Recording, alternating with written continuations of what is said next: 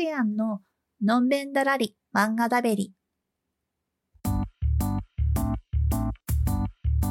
あくやんです。こんにちは。ぼちぼち休みボケも収まって、よし、今年も頑張るぞ、なんて張り切っているところか、もしくは今はなき正月休みを憂いているところでしょうか。やる気が出るときはいいけど、やる気が出ないときって、うん、しょうがないですよね。だってやる気出ないんだもん。そういう時はね、休もう。もしくは、休んだ気になれる場所に行くか、休んだ気になれることをしよう。というわけで、今回紹介するのは、琥珀の夢で酔いましょう。です。はい、ビールのお話です。ちょっと休んでビールでも飲もうってことですね。うん。主人公の奈々さんは、京都にある広告代理店の派遣勤務。いい仕事をしたものの、社内の人間関係が全くうまくいっておらず、いい感触がつかめてない日々。仕事帰りに夜ご飯を求めて夜の道を歩くも、地元でない京都に慣れておらず、個人店が多く、なかなかサクッと入れる店が見つけられません。そんな時に見つけたのが、路地裏にある白熊というお店。入ってみると、店員が一人、お客さんがカウンターに一人。テーブルの上には荷物が出しっぱなしの状態です。大丈夫かなーと不安になりながら恐る恐るカウンター席へ。どんなメニューがあるか聞くと、ビールとおばんざいのセットのみ、とのこと。それを聞いて、がっかりします。ビールが好きじゃないナナさんは失敗したなぁと後悔しますが、そこに龍一さん、えー店長の龍一さんが、まあとりあえず食べてみて、とおばんざいを勧めます。思ってた以上の美味しさに感動するナナさん。うん、お料理上手な店長。いいですね。さらに、おすすめのクラフトビールを飲んでみます。すると、自分が知っているビールの味の違いにびっくり。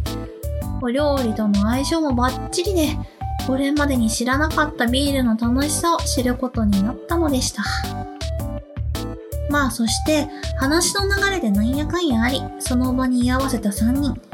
店長と、まあ、最初にカウンター席に座っていたお客さんと、と主人公のナナさんの3人が白熊を盛り上げるために様々なクラフトビールと料理を調べて楽しんでいくというお話です。ちなみに1話で登場するのは京都醸造の一位先進。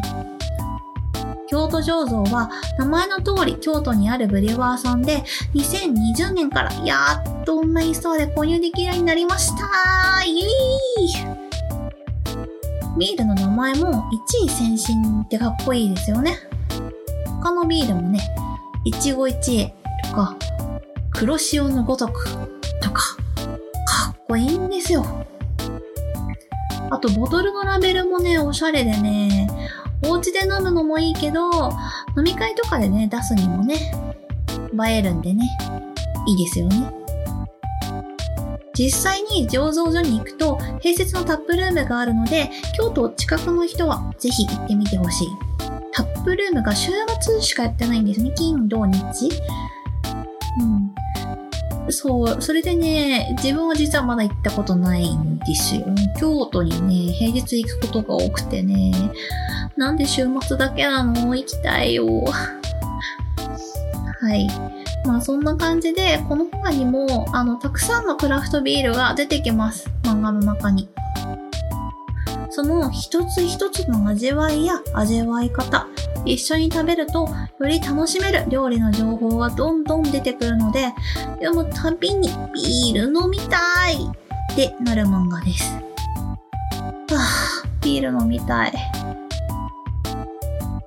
自分は酒飲みなんで、なんかよく、何のお酒が一番好きですか？って聞かれるんですよね。ビール、ワイン、日本酒、ウイスキー、焼酎、うん、あれは何でも飲みます。割と何でも好きです。ただ、まあ、あの、両親がね、ビール会社で働いてたことがあって、まあ、小さい頃からビールの話を聞かされ続けてきたので、まあ、なんとなくビールには並々ならぬ思いがあったりしてビールをよく飲みますね。クラフトビールもね、ハマってしまったんですよ。美味しいの多くてね。あと、あの、外出と外食を控えるようになってから、とうとう家飲みを解禁してしまいまして、家にビールが常備されるようになっちゃったんですよ。だからね、こう、あの、京都醸造さんのビールとかもね、お家で飲んだんだけど、すごい楽しかった。いやー、美味しいビールがお家で飲めるって楽しいね。あの、この漫画が、あの、クラフトビールのお話ではあるんですけど、この白熊という、まあ、正直言って全然活かしてないお店を盛り上げるために必要なことは何かというのをきちんと考えていろいろ調整していくんですよ。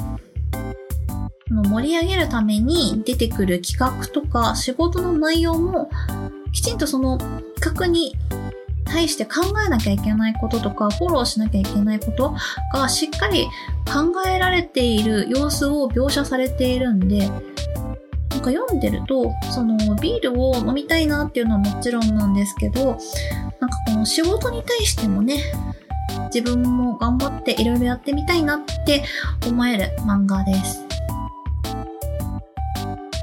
なのでね、あのビールと合わせてつまみ読みしてほしい一品って感じですかね。はい。というわけで、今回はここら辺で。それではまた来週。